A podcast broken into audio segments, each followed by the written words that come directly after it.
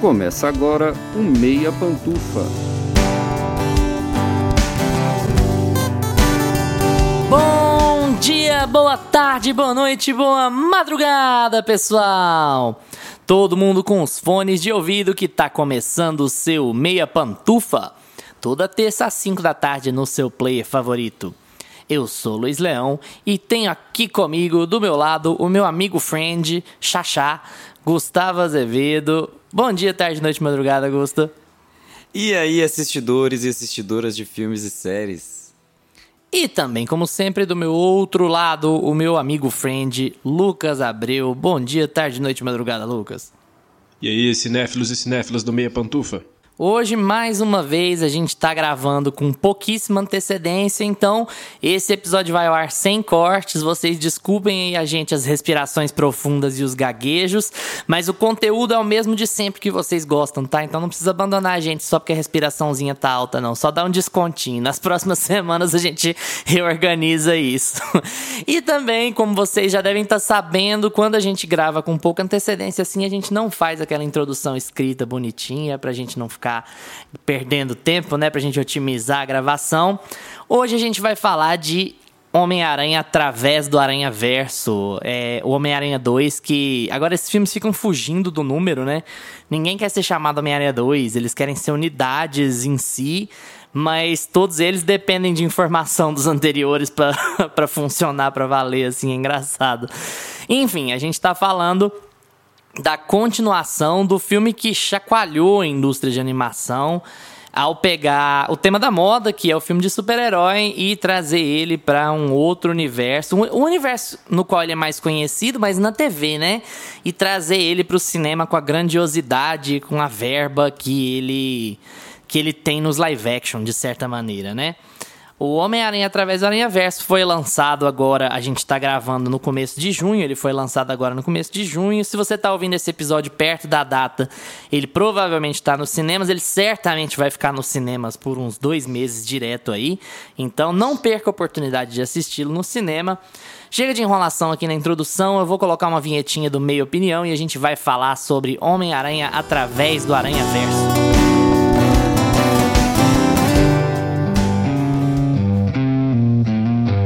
Meia Opinião.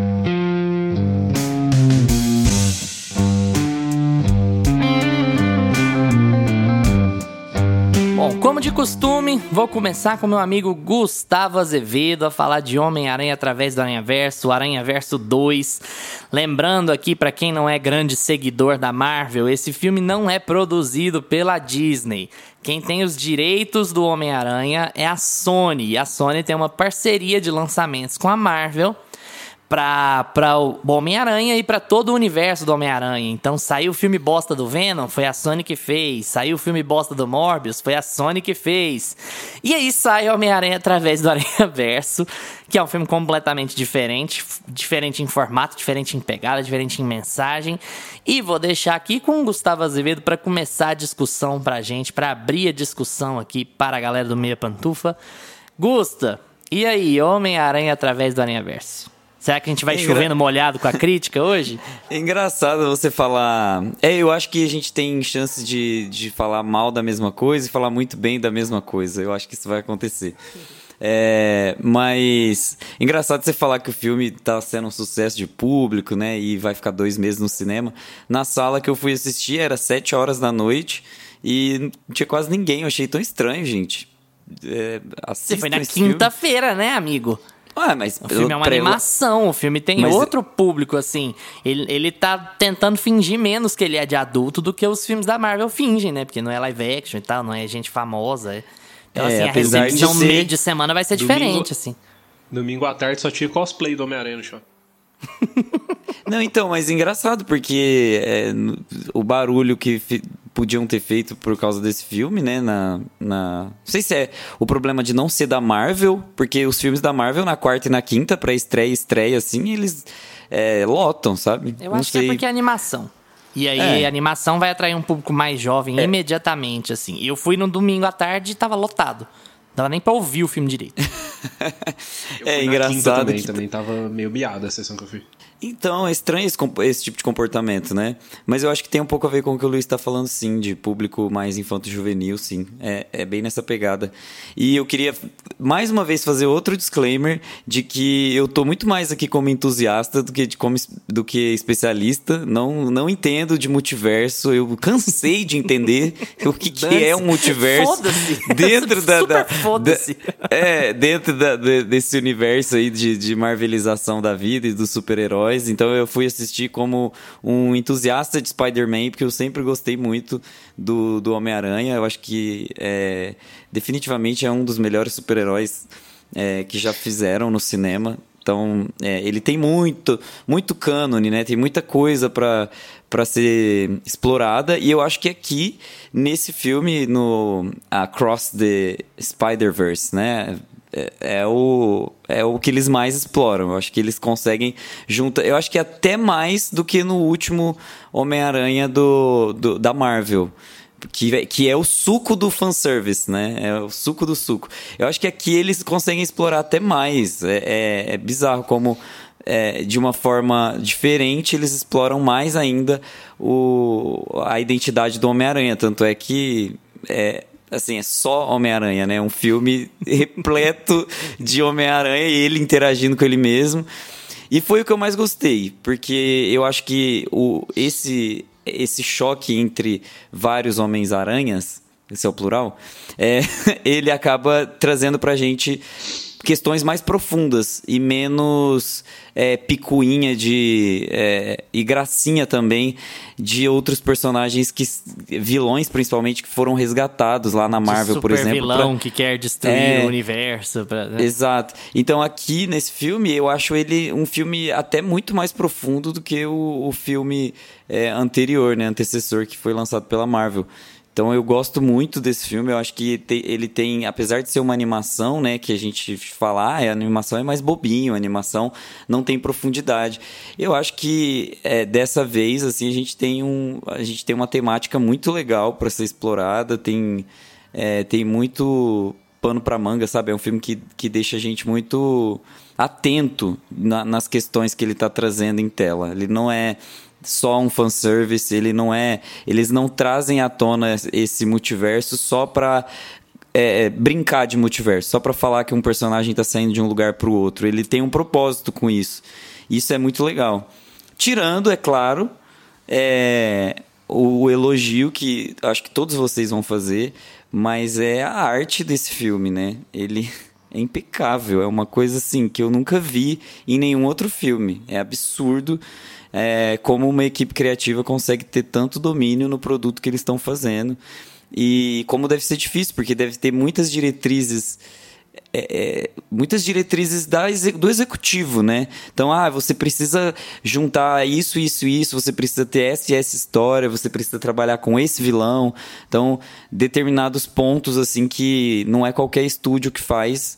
E a Sony conseguiu juntar tudo isso, uma equipe de animadores incríveis. E eu acho que também muita liberdade criativa. E quando a gente tem liberdade criativa, parece que coisas boas surgem realmente, né? Então, a crítica que a gente estava fazendo para Marvel há um, há um tempo atrás, lá, quando a gente falou de Guardiões da Galáxia.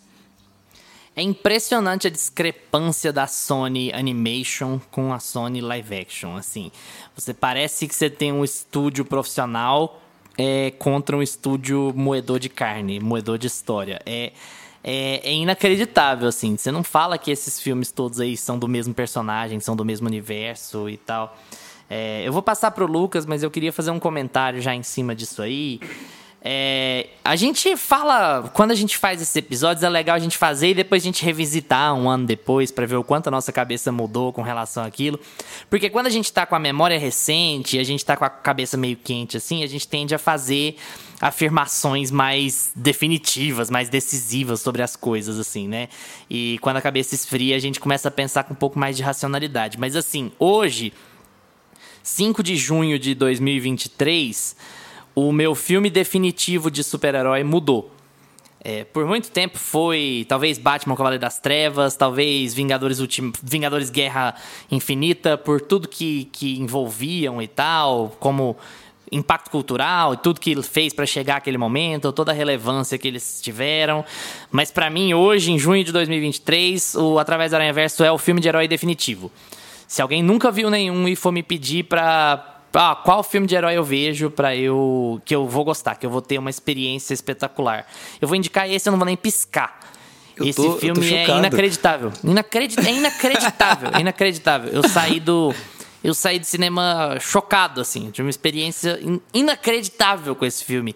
Esse filme é tudo que o gênero deveria ser. É, é impressionante assim como ele não se leva a sério, como ele é engraçado, como ele é ágil, como ele é profundo aonde ele tem que ser, como ele sendo uma animação, ele não apela para os recursos que a animação tem licença poética para usar.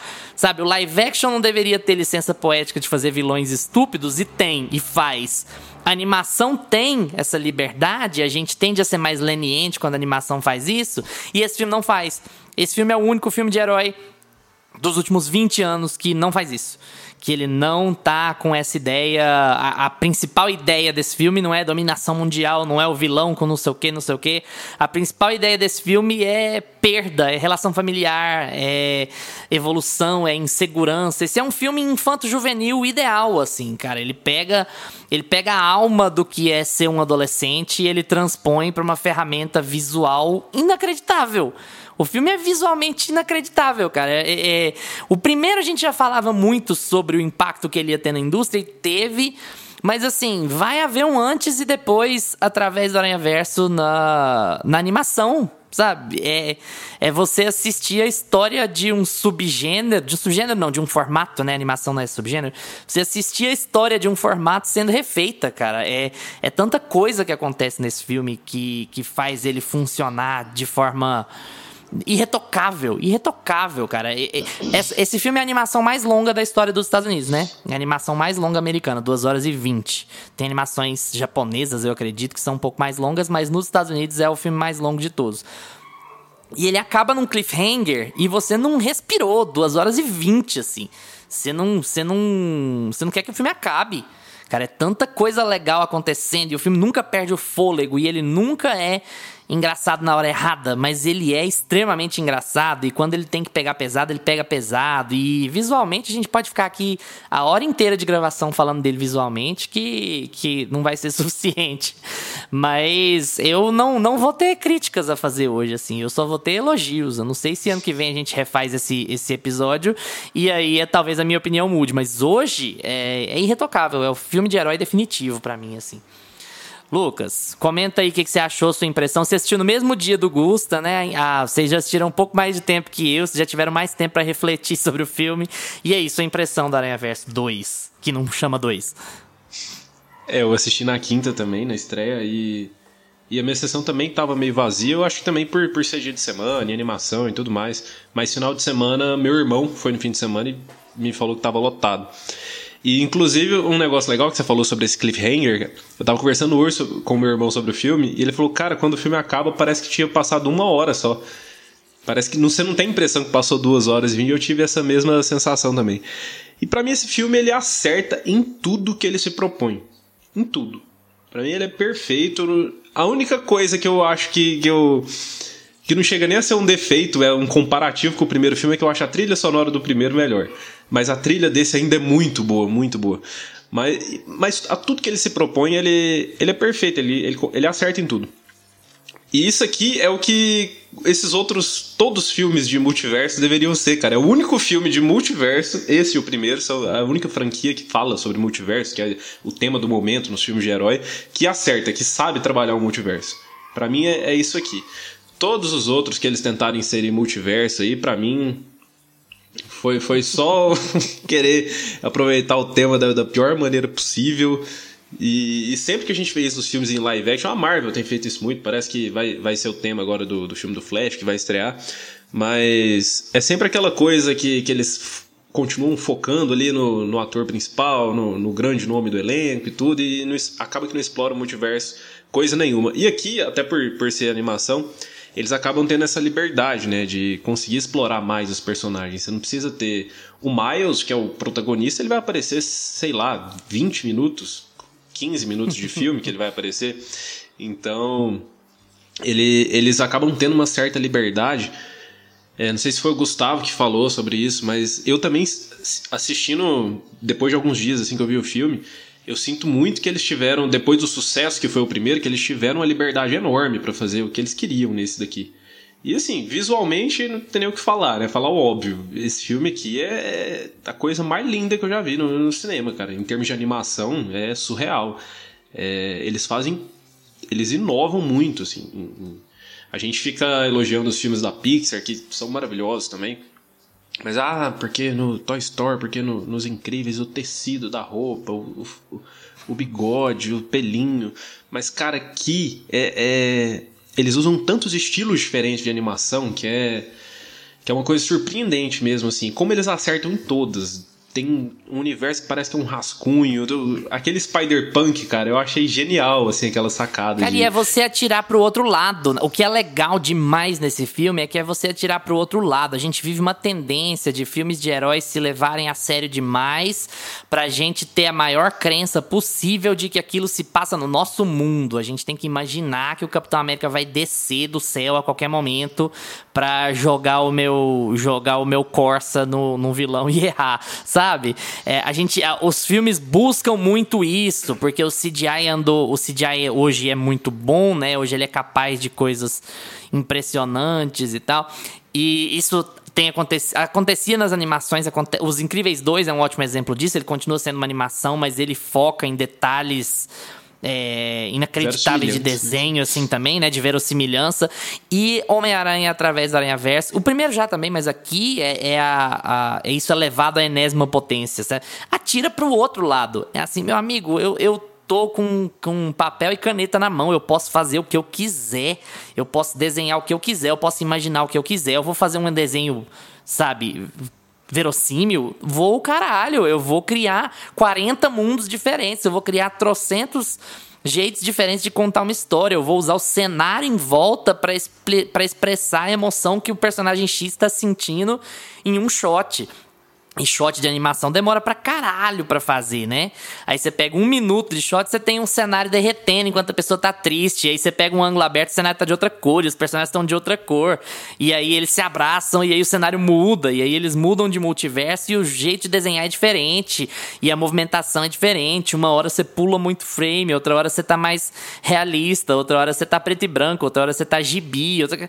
Cara, é, é, incrível o que que você, você botando dinheiro e você botando liberdade e tempo na mão de artista é, dos artistas certos, você vê o que, que os caras conseguem fazer. Assim. Esse, o, esse filme, visualmente, cara, eu, eu me faltam palavras para expressar mesmo. Quanto é, é, é, você presenciar uma explosão de criatividade no cinema, sabe?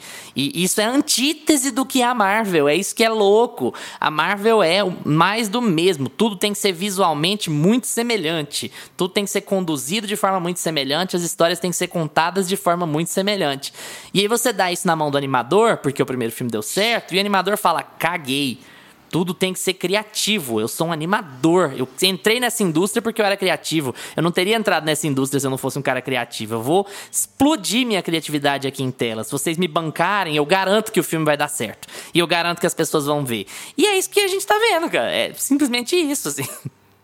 É incrível, é incrível. E eu, e eu tenho a sensação também de que é uma ode a, ao material base, né? Porque é, é esse realismo Sem depender todo... dele. Tipo assim, é, você não precisa ser um fã de gibi, como eu não sou, como você não é, para ir lá no filme e gostar, entender o que, que ele tá referenciando, sabe? E apreciar o que ele tá referenciando.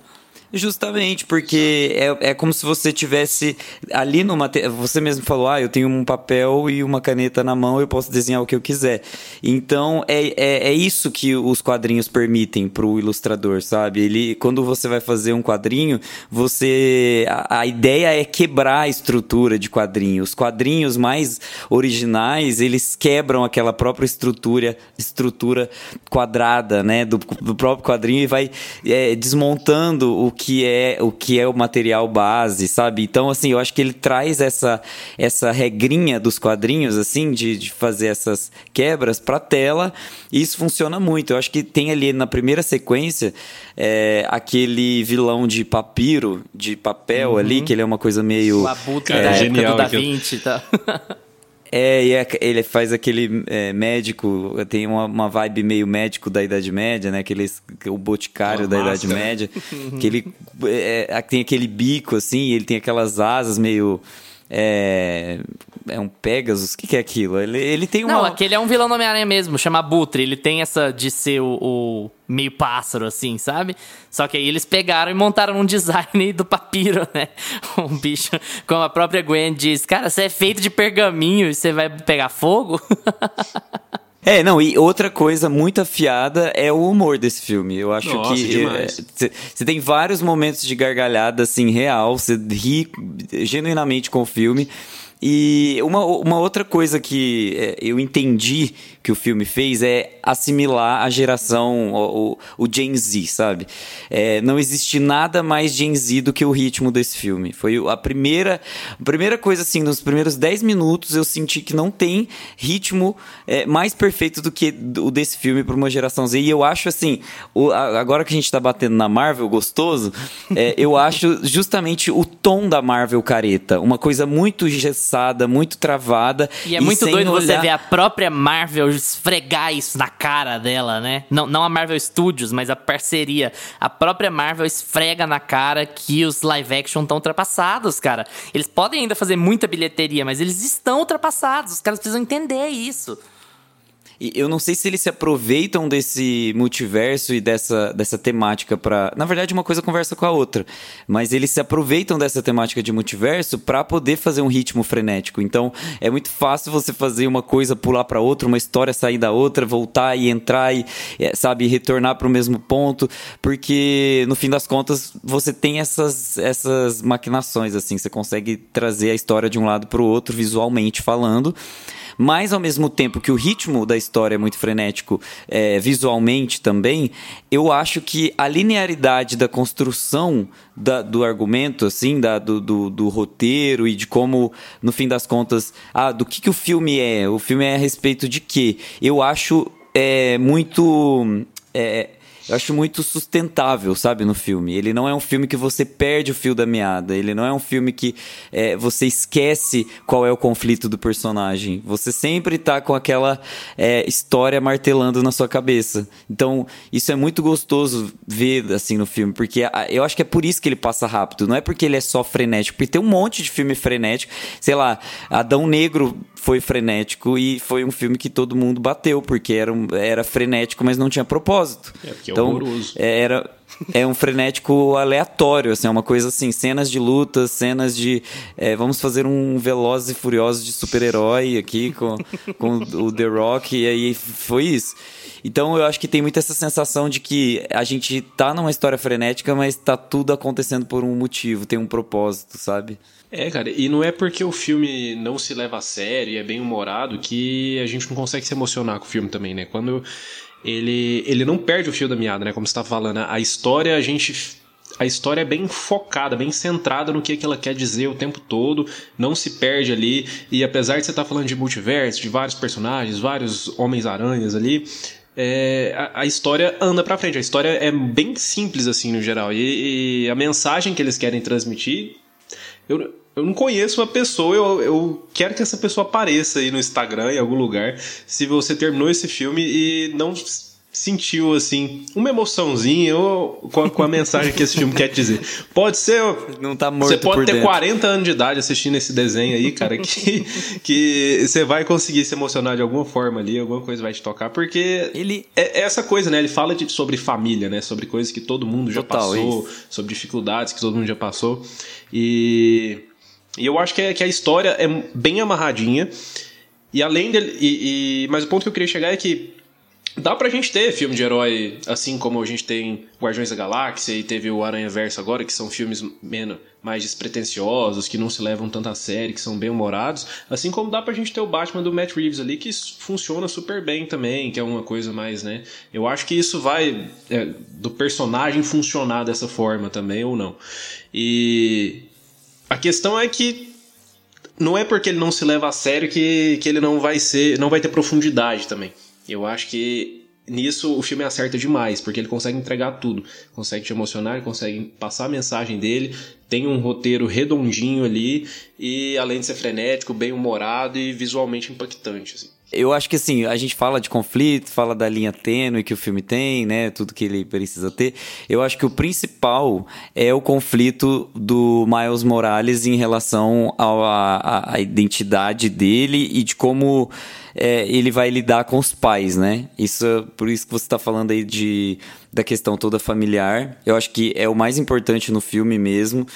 É, ele, o filme começa com uma reunião de colégio de, de é, para apresentar as notas do Miles Morales ali, né? Tem a diretora da escola e os pais.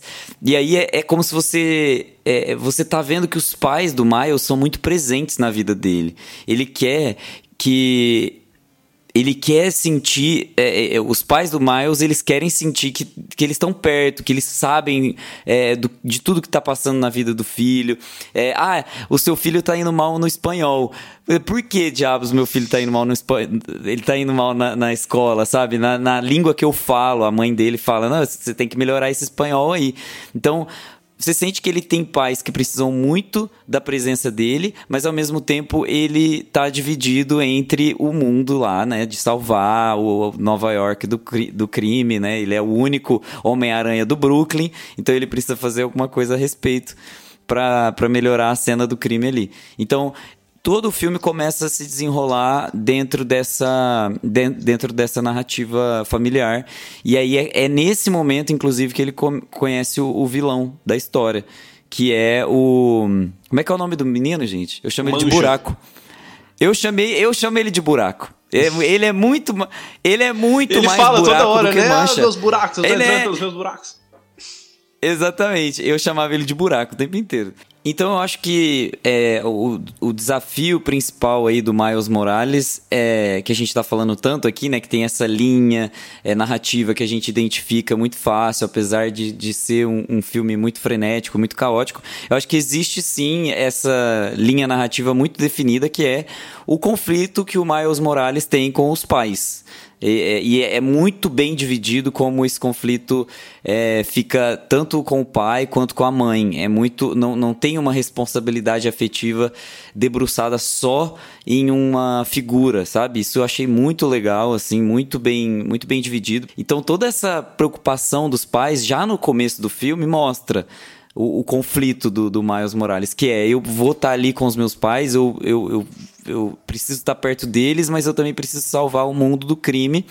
É, e é legal que o mundo do crime ali no começo, que é o Mancha, é um cara nada a ver, uma coisa aleatória, que ele não dá sentido, né? Ele, não, ele começa a não ver mais sentido naquilo, por isso que reforça a, a vontade dele de se aproximar dos pais.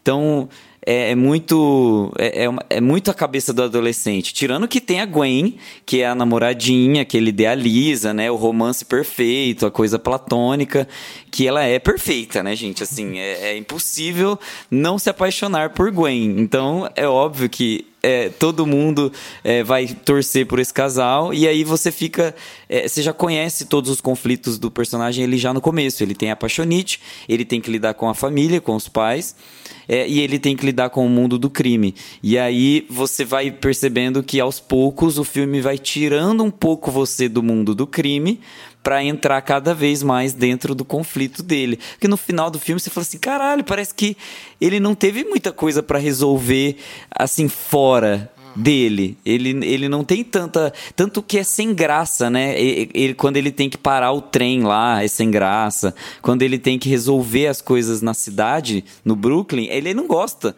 Ele tá entediado. Ele não gosta mais de cuidar do crime.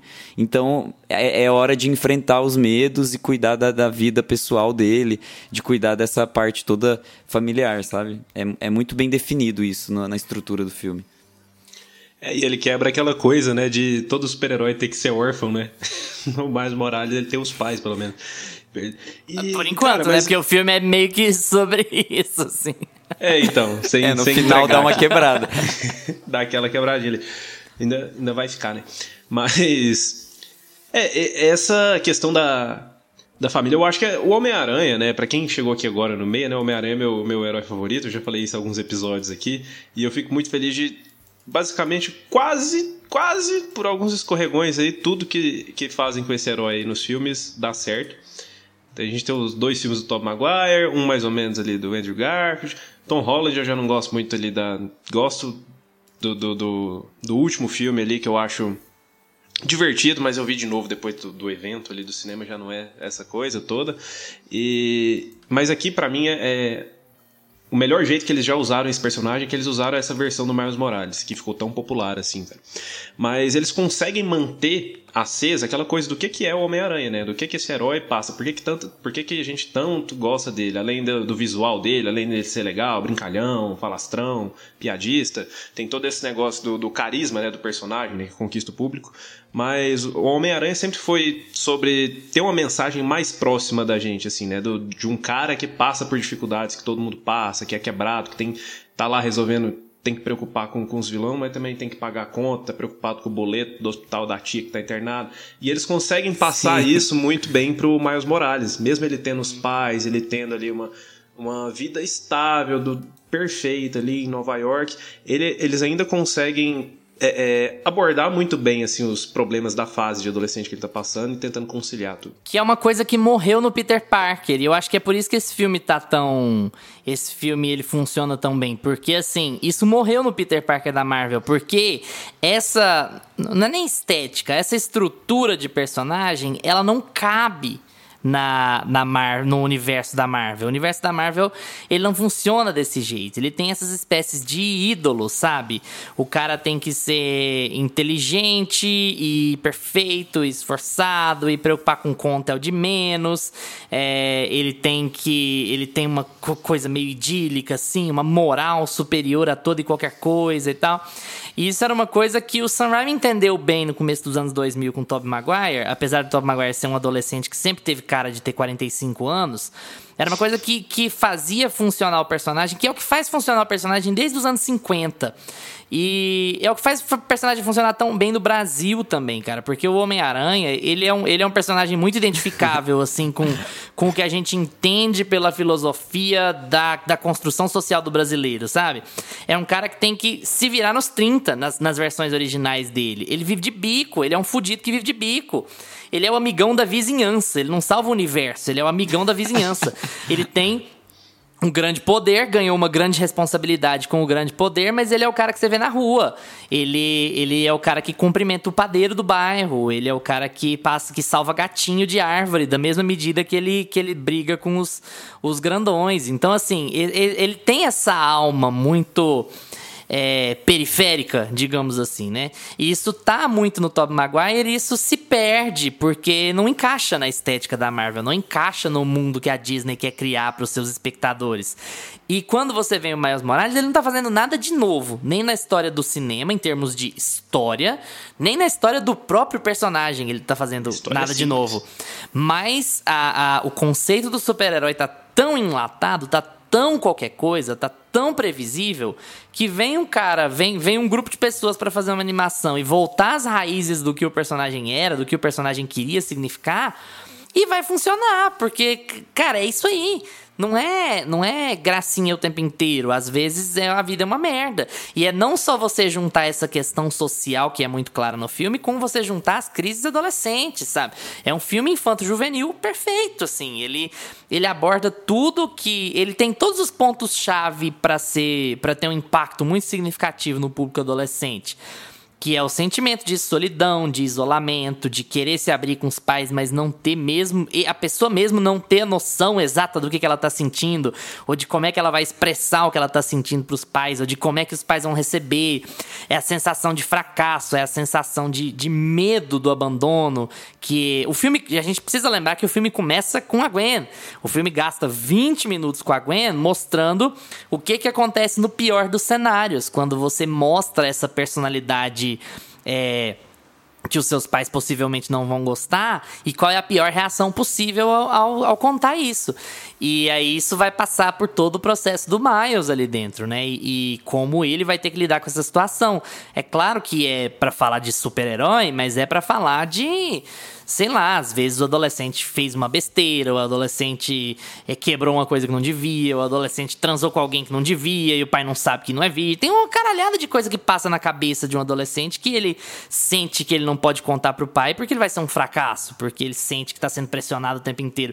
E o filme aborda isso muito bem, com muita, com muito cuidado. Não é nem sutileza, mas assim, com muito cuidado, com muito, sabe, detalhe, com muito carinho ele aborda esse tipo de tópico. E isso vai ressoar muito bem com, com quem tá vendo, porque se você é adolescente ou você já foi adolescente, então você entende como é que é essa, essa fase quando você tá no cinema assistindo, sabe?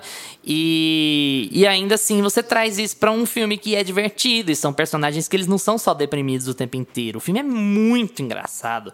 Cara, você ri do filme de cabo a rabo, assim. O filme é muito, muito divertido. Ele não escora em easter egg, mas os easter eggs são fantásticos. Como é bom ver o Donald Glover em qualquer lugar que ele aparece, em qualquer ah, momento. Eu assim. amo, eu amo o Donald Glover. Sério. Ah, eu quero Donald Glover em todos os materiais audiovisuais da história. É, uma coisa que eu acho muito legal também é a construção do vilão. Porque eu não sei qual foi a interpretação de vocês, mas essa coisa dele começar engraçadinho e é, ele vai crescendo, né? E a maldade dele vai se reverberando pelos vários universos e pelo multiverso e tudo mais. É, me deu a sensação de que é como se fosse uma metáfora para é, pro próprio Miles Morales, de tipo assim, cuide das pequenas coisas que estão te incomodando, sabe? É, faça é, um trabalho bem feito com as pequenas coisas que estão te dando trabalho, que você tenha responsabilidade naquilo, porque você é uma coisa ruim, um sentimento ruim, um, uma, um vazio, né? Que tem toda essa coisa do buraco ser um vazio existencial, representar a depressão, a parte soturna, sombria. É, lide com ela enquanto ainda dá tempo, enquanto é fácil, enquanto você consegue manejar, enquanto você consegue pedir desculpas, enquanto, é, sabe, não, não trate tudo como se fosse uma brincadeira e, e como se o tempo não. É, sabe, como se você não precisasse, precisasse dedicar tempo para aquilo que está incomodando. Então, o, o, filme tem essa metáfora muito interessante, muito legal. Interessante é uma palavra que lá no Capitão Fantástico os caras falam que não pode usar. Exato. Mas é uma metáfora, sabe, que, que vai muito de encontro com o que o filme está querendo mostrar. Então, é, é, é, ao encontro, ao né? Encontro. Ih, tem, tem esses problemas. Essa aí de é, encontro, os... é, é, contra. De encontro é contra. Ao encontro é a favor. É isso aí. E, o, e os arcos também, nesse caso, né? O, se a gente pegar a trama principal envolvendo o multiverso, todos os outros Homens-Aranhas ali, e a gente pegar o arco do, o arco pessoal do Miles Morales ali, eu acho que os dois conversam muito, assim, porque o Miles é aquela coisa ali de, ah, eu tenho uns problemas aqui com, com a minha família, que o, o, dilema maior dele é, eu vou seguir o caminho que eu quero, ou eu vou seguir o que a minha família quer que eu siga, ou vou ser quem eles querem que eu seja, ou eu vou ser quem eu acho que eu devo ser. E aí isso vai linkar com a história principal, assim, num nível, vai tomar uma proporção, assim, astronômica do, do e, ainda Também assim, foi uma sensação muito grande que eu tive, Lucas. Assim, todo filme tenta fazer isso, mas nem sempre dá certo. Todo, 100% dos filmes tenta fazer isso, você correlacionar o micro com o macro. É, é como você estrutura histórias, de modo geral, né? Mas na maior parte das vezes isso falha. E aqui não, aqui você sente tanto o fio da história maior conectando com a história menor. E, e a lógica de ações terem consequências mas o que eu mais gosto nesse filme disparado é que ele é um filme muito rebelde. E não só, não só o Spider-Punk, mas o filme ele é, uma, ele é um manifesto contra o determinismo, sabe? Ele é um manifesto contra profecias. E um cara como o Miles Morales, que é um cara de minoria, que é um cara pobre, que é um cara que tem um monte de gente lutando contra ele, ele tem que ser, tem que ter um filme manifesto contra o determinismo, sabe? É um filme que fala sobre, beleza, muitas merdas vão acontecer na sua vida, mas você vai deixar com que elas determinem o resto da sua vida, deixar com que elas determinem tudo, com que elas determinem todas as suas escolhas, todas as suas ações, com que elas determinem todo o seu futuro. E assim, e o filme não não paga de moralista com as pessoas que não resistem a perder a moral quando elas perdem tudo. O filme fala muito sobre perder tudo. E, e o próprio Miles do final, o Miles do outro multiverso, o novo gatuno, né? Ele é um, um, o reflexo máximo disso, né? É até engraçado o filme meio que acabar quando o terceiro ato começa, né? Você tem uma sensação que, tipo, ó, o terceiro ato começou. E aí o filme acabou Mas enfim, vamos ver como é que vai ser o próximo. Mas tem essa lógica de tanto no Mancha quanto nesse Miles que virou Gatuno, que é tipo. Você vai conseguir julgar as pessoas que perderam tudo porque elas perderam a moral também? Elas perderam tudo, cara. E, e tá tudo jogando contra. Então você precisa de uma resiliência impressionante para conseguir manter a sua moral, manter a sua integridade com o mundo inteiro desabando. Com as pessoas que você mais admirava no mundo falando que você é uma anomalia, que você é a anomalia original, que você não deveria existir, que você é um erro que a coisa que você acha mais legal, que é ter superpoderes e tentar ajudar as pessoas, na verdade é o que faz de você um erro. Você não deveria existir. Cara, imagina o que, que é você ouvir isso 24 horas por dia, 7 dias por semana, todos os dias da sua vida. E é isso que o filme tá criticando quando ele faz crítica social, sabe? Toda a pressão do mundo tá fazendo com que pessoas como Miles estejam jogadas para baixo o tempo inteiro. E aí, como é que ele vai reagir a isso? Ele vai deixar que essas pessoas estejam certas? Ele vai deixar a vida dele ser determinada por por, por uma coisa que aconteceu com ele por acaso, por uma coisa que ele não teve escolha, sabe? Que é, que é ser picado, é nascer onde nasceu, é nascer com. estudar onde estudou, ter a criação que teve. Então o filme toca em muitas coisas diferentes, é, no micro e, no, e isso tá muito espelhado no macro, como você disse, sabe? A história, a história A é muito conectada com a história B e você percebe essas, esses links, essas conexões, não só entre o drama pessoal do Miles e o vilão do Miles, como entre o drama pessoal do Miles e da Gwen, entre o drama pessoal do Miles e do Peter, o drama pessoal do Miles e do Miguel tudo isso tá muito bem interconectado em termos narrativos. Não é só.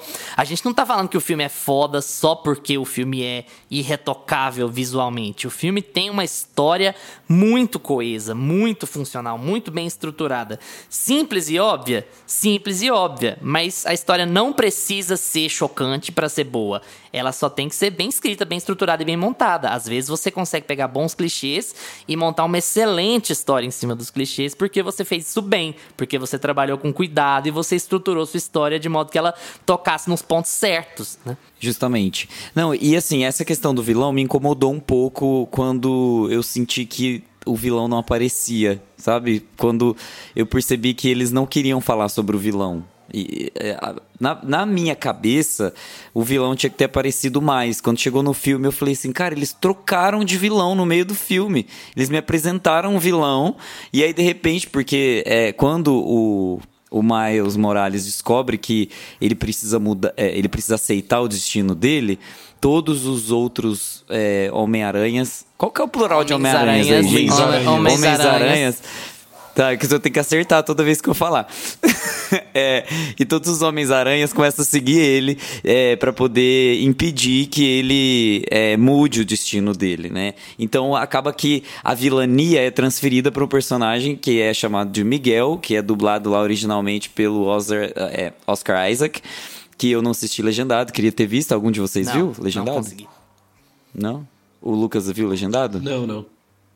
Não? Ah, eu vi dublado também. Eu queria ter visto o Oscar eu fiquei, Isaac dublando. Eu fiquei curiosidade de ver esse filme legendado. Porque teve o, teve o do Nicolas Cage, né, também, no primeiro é filme. O... E foi um sucesso.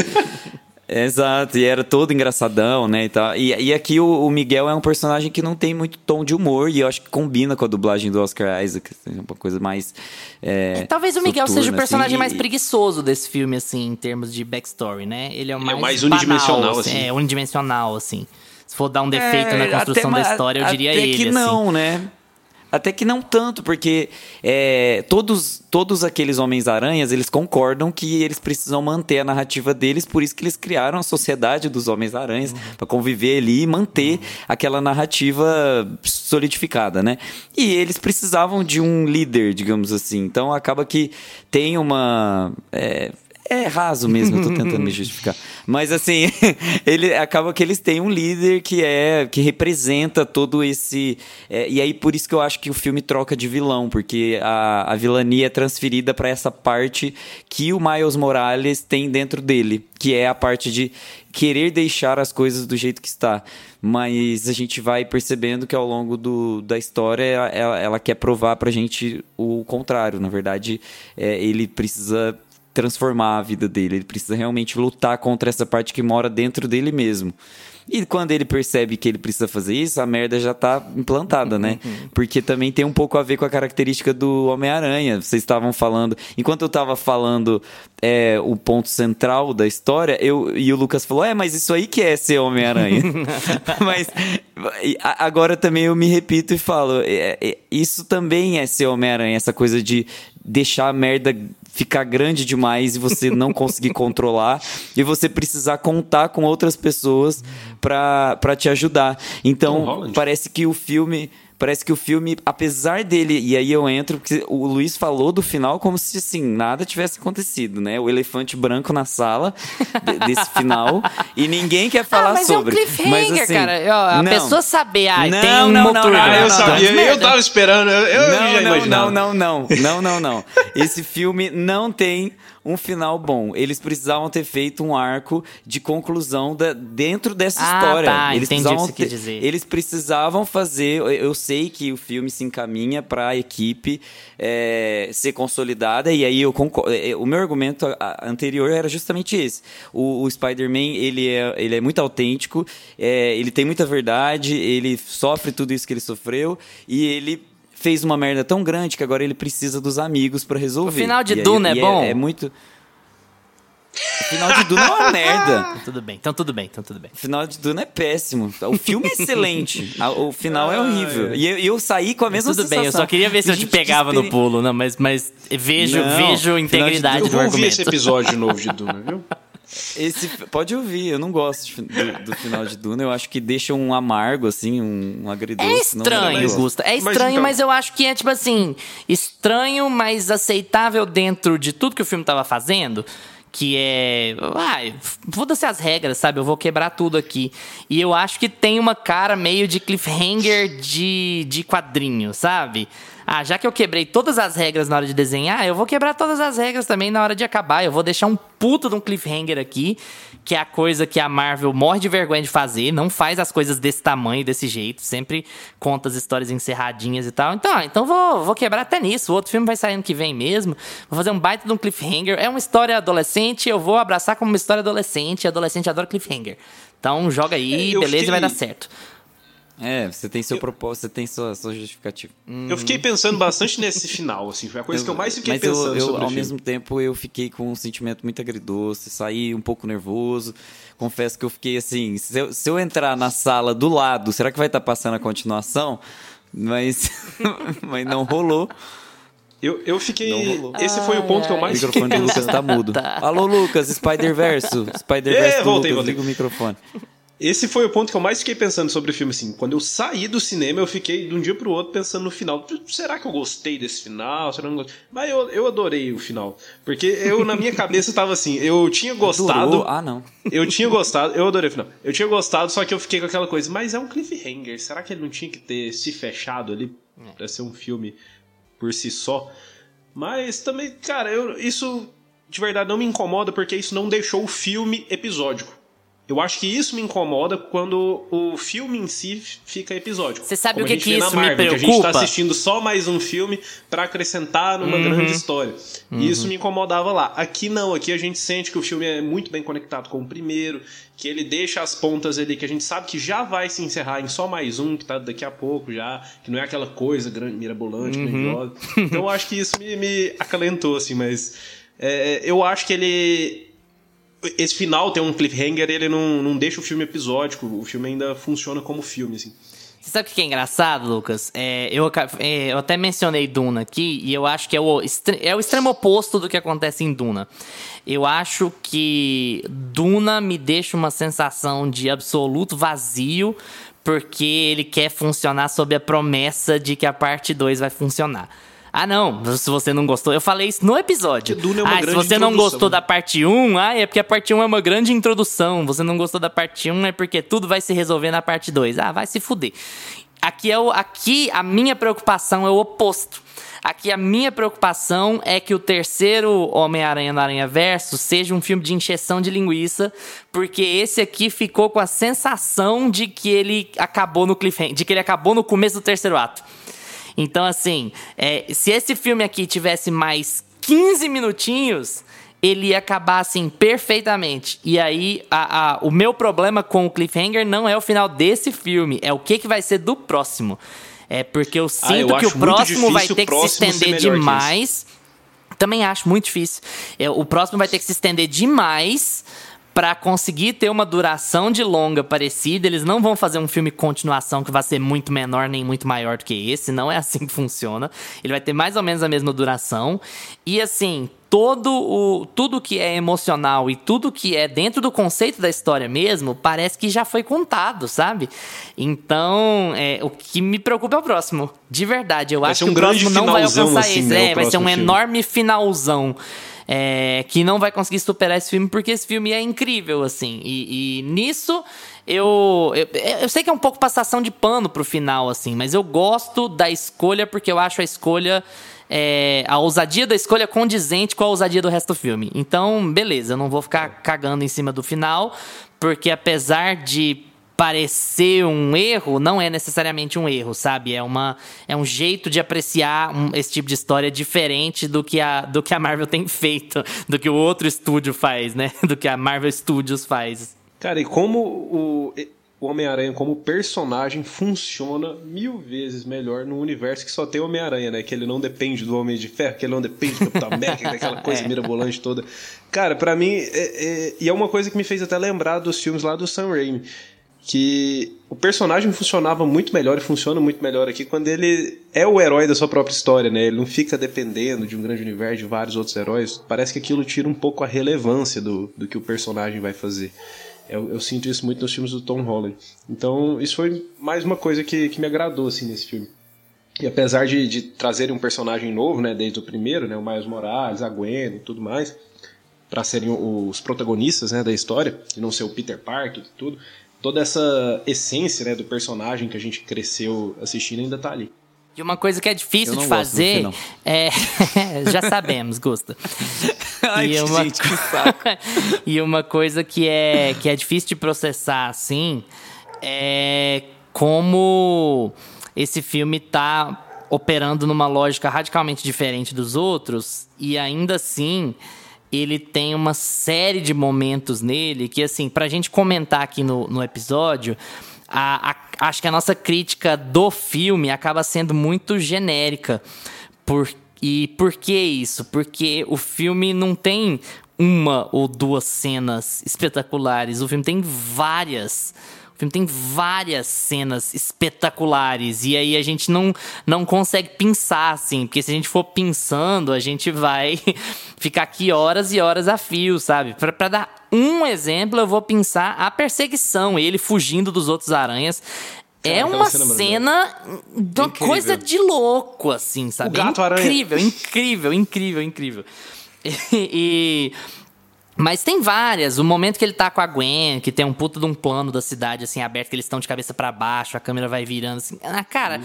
visualmente é, é, inquestionável o, o, que esse filme Eu faz, vai ficar para sempre, também, assim. Luiz, acho que você que mencionou no começo do episódio, daquilo que eles usam no, no universo da Gwen, que o visual fica mudando de acordo com as emoções dela, de acordo com a, o visual daquele universo, do que a gente tá, tá vendo, assim, em termos de cores, de, de animação, vai mudando de acordo com a narrativa, com o diálogo, com, com o sentimento dos personagens. Aquilo ali eu achei genial, cara.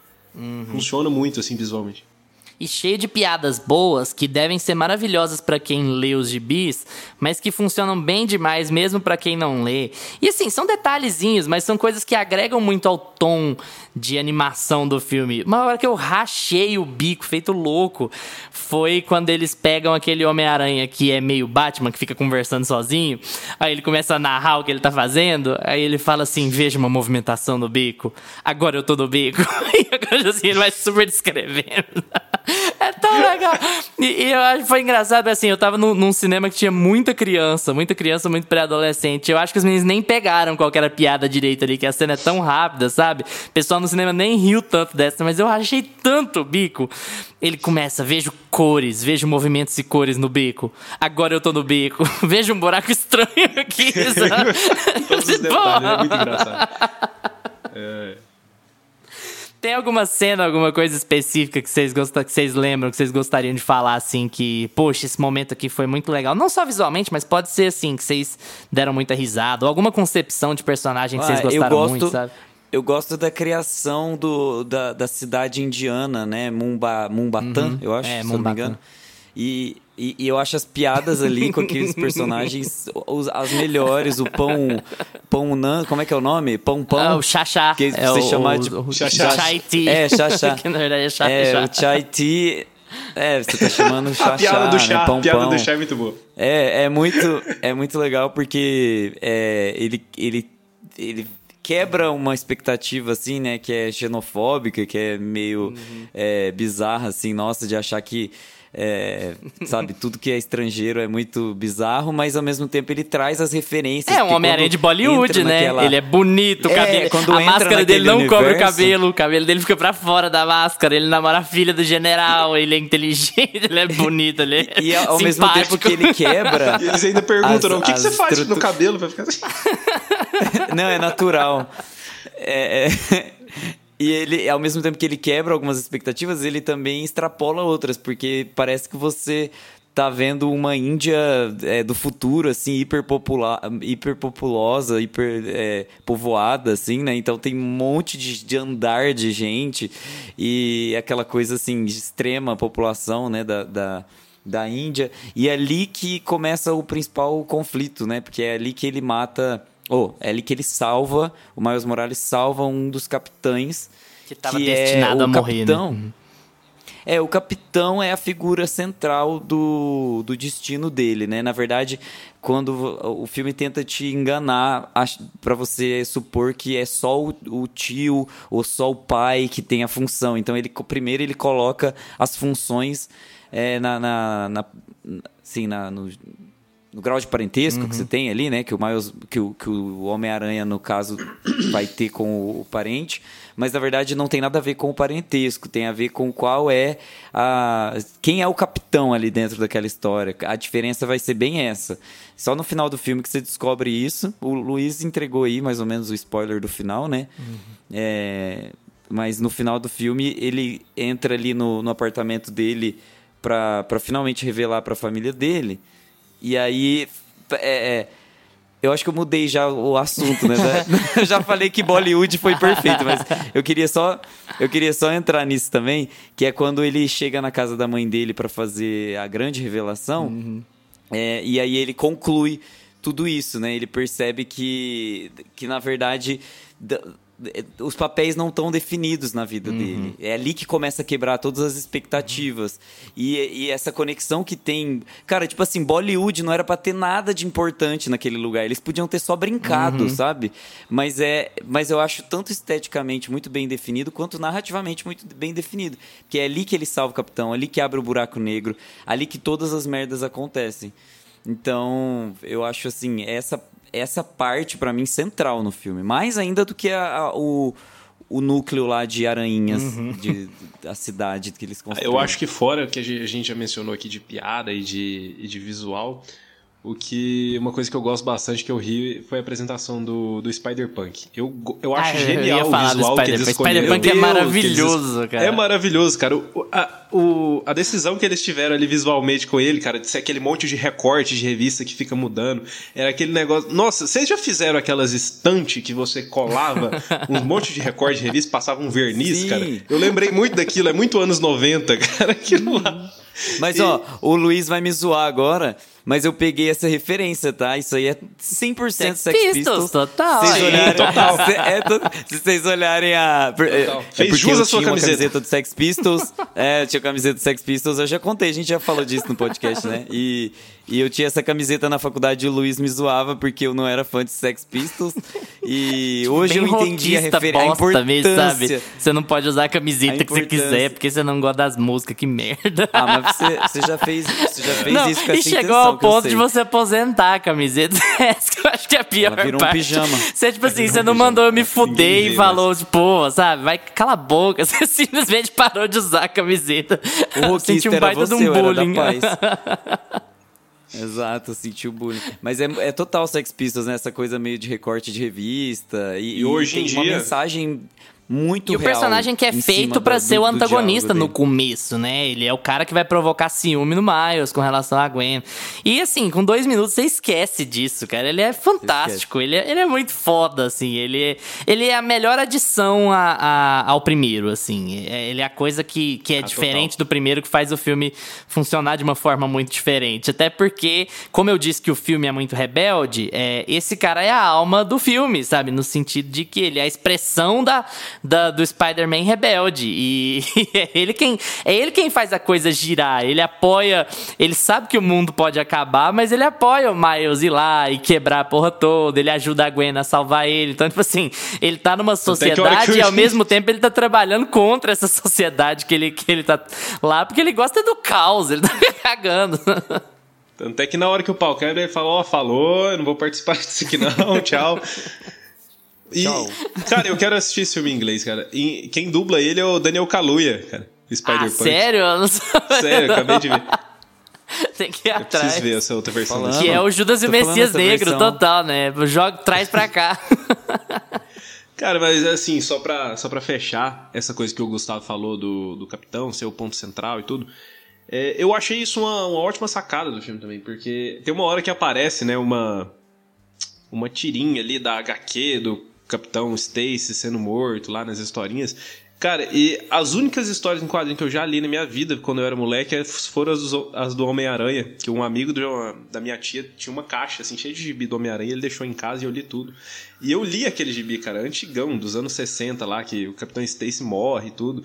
E, então isso é um negócio presente sempre, assim, na, na história do Homem-Aranha, que eles trouxeram de volta, que, porque a gente tem essa coisa, né, de sempre lembrar, ah, porque o tio dele morre, tal, tal, tal, por isso que ele tem esse, esse grandes poderes, tem grandes responsabilidades. A gente sempre lembra do tio, né, e aí no primeiro filme a gente tem ali o tio do, do Miles que morre e tudo.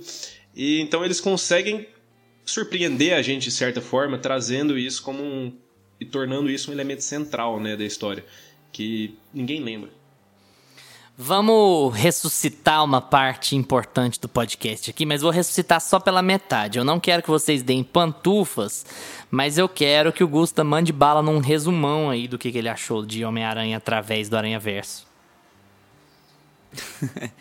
É, eu achei uma experiência apocalíptica, é, muita informação, muita informação. Eu, é, eu saí do cinema realmente assim, é, preciso me atualizar, preciso é, te- é, entrar na cabeça de, um- de um Gen Z, sabe? Porque eu realmente achei esse filme, ele não foi feito pra mim, sabe? Deu pra entender que realmente esse e é um pouco da alma do Spider-Man, né? Ele ele ele falar mais com o jovem, ele E se fala, ele tem um muito, né?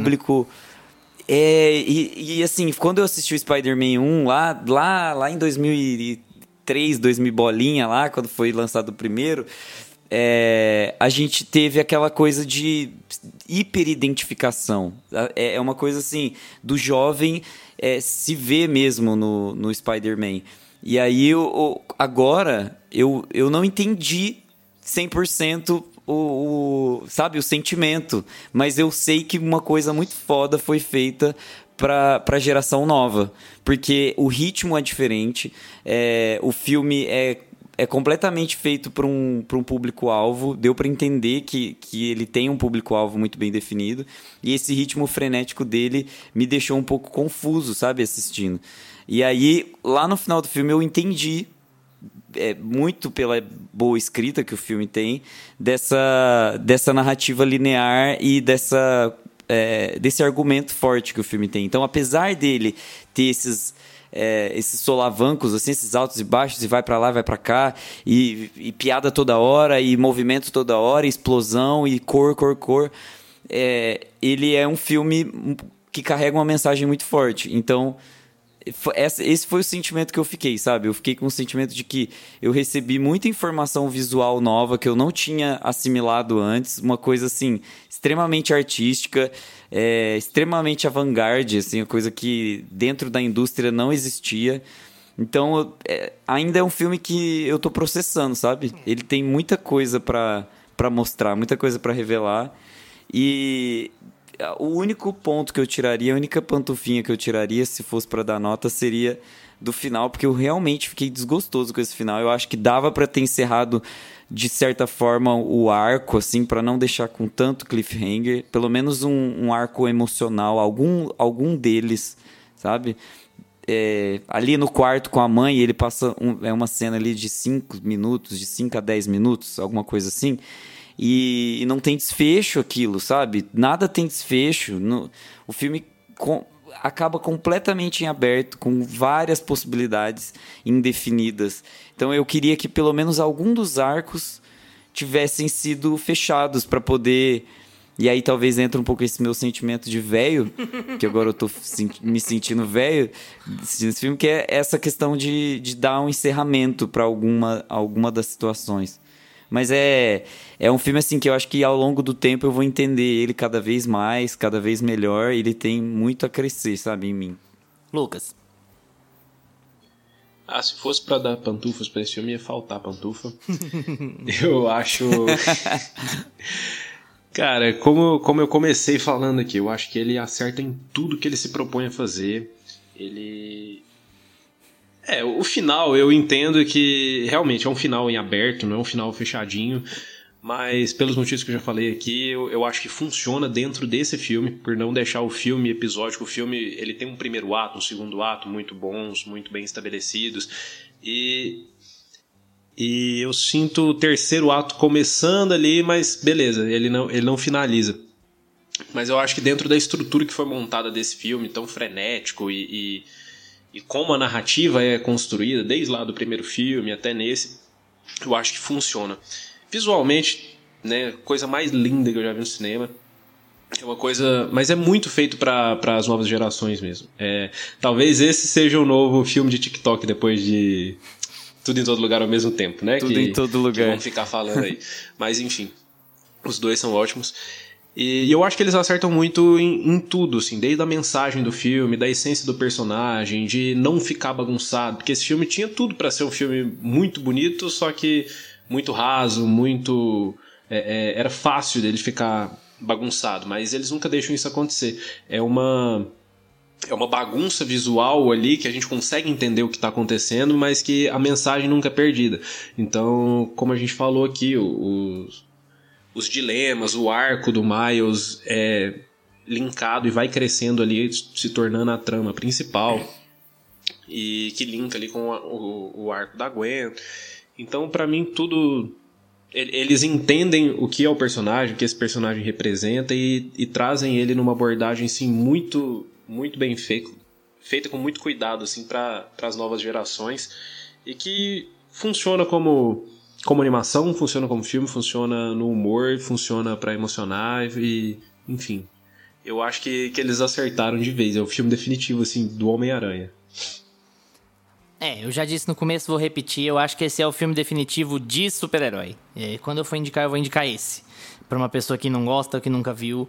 É, cara, é a sensação de ver um clássico nascendo na sua frente. Isso é uma coisa que a gente tem uma vez a cada cinco anos, se muito. E olhe lá, quando a gente vai ao cinema, uma vez a cada dez anos, você ir no cinema e falar assim, cara, tem um clássico nascendo na minha frente assim. E beleza, um filme de super-herói, história da beleza, super-herói, roupa de lycra, tem piadinha com nome de herói de novo, é inevitável. Tem piadinha com roupa, tudo, tudo algumas batidas da, da Marvel chata estão aqui também. Mas é, é uma explosão de criatividade, cara. É muito bom você ir no cinema e você reconhecer criatividade, você reconhecer que às vezes talvez você possa afastar o público, talvez você possa incomodar alguém com alguma coisa, mas foda-se, sabe? É uma explosão de ideias, uma explosão de arte, de, de risco de criatividade, de abraço ao tradicional, sem fazer com que a coisa fique banal. Isso abraça os gibis, mas isso abraça o streaming, e abraça a rede social, e abraça o adolescente, mas faz sentido para quem quer que vá ver, porque não é uma história que é infantilizada, ela é infanto-juvenil, mas ela não é infantilizada, entende? Você não tem uma sensação de que o filme tá tratando o público dele como bebês. O filme tá tratando o público adolescente deles como um público adolescente, um público jovem adulto, né? Que é a definição que é mais comum nos Estados Unidos do que aqui, né? Falar em jovem adulto, o young adult. Mas o filme trata, é, trata os adolescentes como os jovens adultos que eles são e por isso ele vai ressoar em todo mundo. E falando dele tecnicamente, ele é irretocável, ele é diz que a gente não pode usar a expressão obra de arte, né? O Márcio falou, Márcio Salem falou isso e eu totalmente concordo com o argumento, mas eu vou usar mesmo assim, porque ele fala que todo filme é uma obra de arte, né? Mas ah, eu acho que a gente entende a ideia sabe, metafórica de que é um filme feito com tanto cuidado, com tanto carinho, é tão é tão sensível ao público que esse filme foi feito com cuidado e carinho, é, porque ele tem a sensação, quando você avalia ele tecnicamente, ele tem ele te passa a sensação de que ele foi difícil de fazer sabe? E de que ele requereu. A gente fala um pouco sobre isso com Succession, né? Que requereu tempo, que requereu recursos, é, técnica e limite e horas e cuidado e refazer e repensar, e ensaiar. E quando você sente isso numa produção, cara, ela te devolve tudo. Ela te devolve toda a sensação positiva quando você está assistindo. Assim, é, é, é, um filme incrível, é o filme de herói definitivo, live action ou não live action, animação ou não animação, TV ou cinema.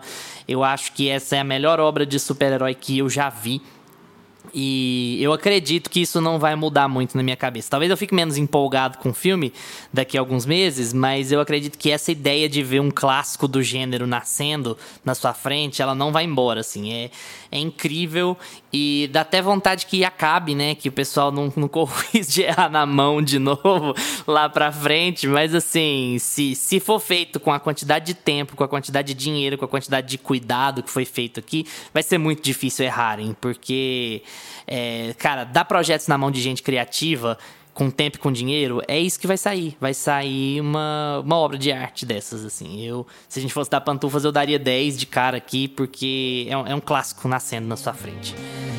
É impressionante.